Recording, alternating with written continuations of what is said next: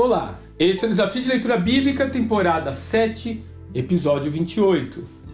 Motivos para orar. Mateus capítulo 6.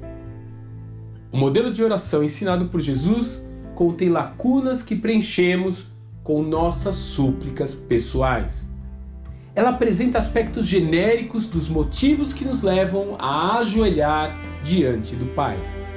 O primeiro motivo é o desejo de que o reino dos céus chegue até a dimensão terrena. Que a sua justiça se manifeste e interrompa a dor dos que choram. Que a eternidade latente no coração humano possa enfim ser provida de sentido. A seguir, há um clamor pela provisão divina para mais um dia de vida. Em uma clara analogia ao maná do povo de Israel, há uma súplica por pão do céu que sacie nosso corpo e espírito no deserto em que habitamos desde que fomos expulsos do jardim. Sem dúvida, também precisamos pedir por perdão que liberte nossas almas, porque a culpa de nossos erros e pecados é algo pesado demais para se carregar.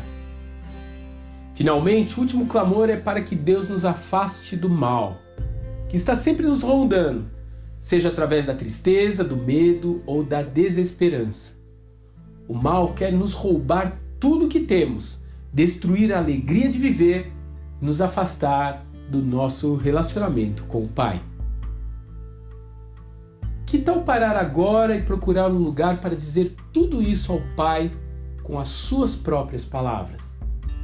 Você pode fazer isso no seu quarto, em uma praça ou até mesmo no banheiro do seu trabalho tenha certeza de que quando você chegar ali, ele já vai estar lá, esperando para ouvir o que você tem a lhe dizer. Que Deus te abençoe e até amanhã.